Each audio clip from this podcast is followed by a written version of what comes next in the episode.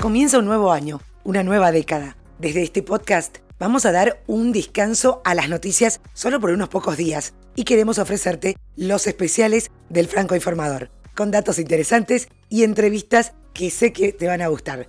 Espero que lo disfrutes y dejes tus comentarios en las redes sociales o en las plataformas en las que escuchás este podcast. Nos encontrás como arroba francoinforma en Twitter y Franco Informador en todas partes. Recomendaros a todos los que quieran informarse en menos de 10 minutos y sobre la marcha. Soy Soledad Franco. Allá vamos.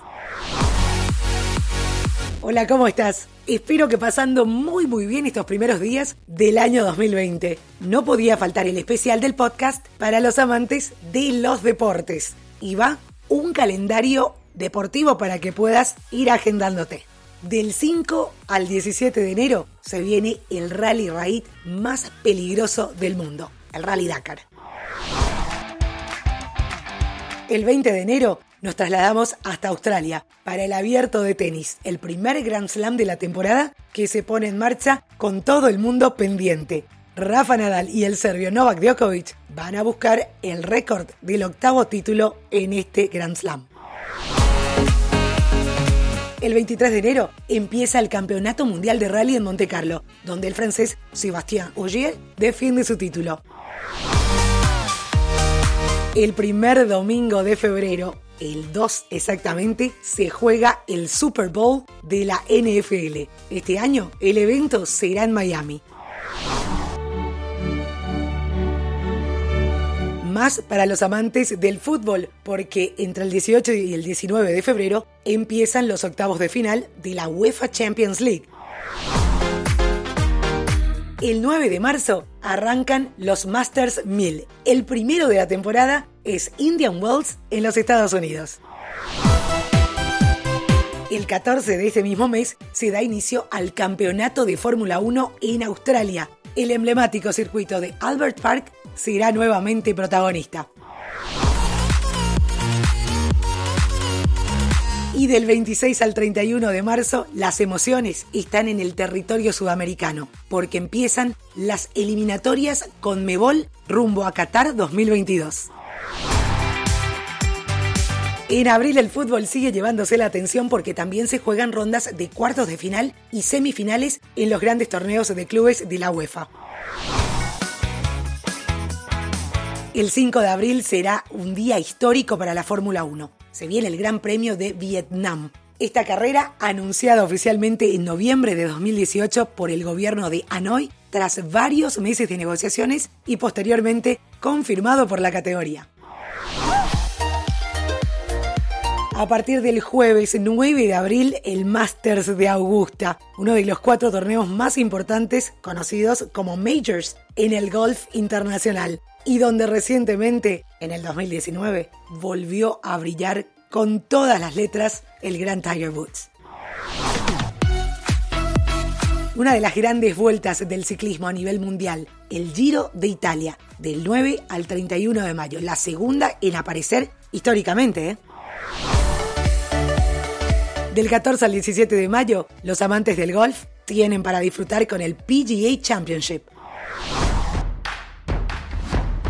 y el 25 del quinto mes del año, Roland Garros. Estambul, Turquía, será la sede de la gran final de la UEFA Champions League a disputarse el 30 de mayo.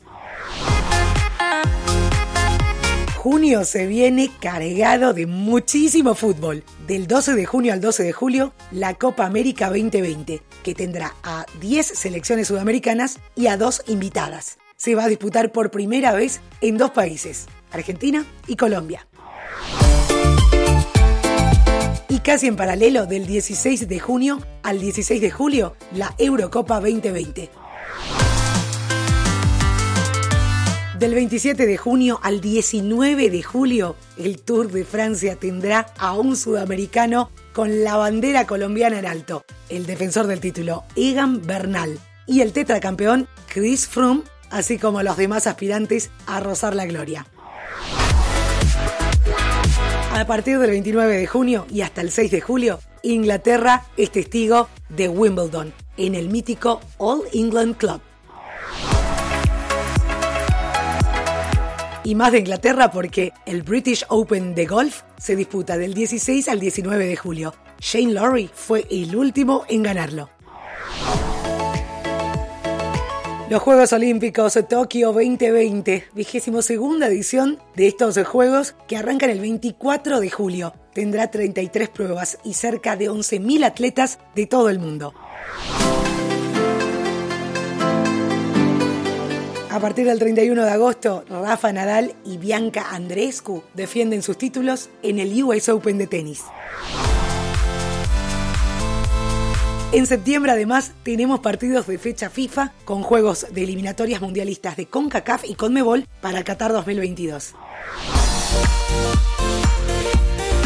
Más de las eliminatorias CONCACAF y CONMEBOL en octubre entre el 8 y el 13. Noviembre podrá ver a más selecciones en acción, tratando de llegar al sueño mundialista. Las eliminatorias de CONCACAF y también de CONMEBOL continúan entre el 12 y el 17. El estadio Maracaná será testigo de la final única de la Copa CONMEBOL Libertadores el 21 de noviembre. El 26 de ese mismo mes, la final de la Copa Davis en España. Y para cerrar el 2020, en diciembre, el Mundial de Clubes de Fútbol.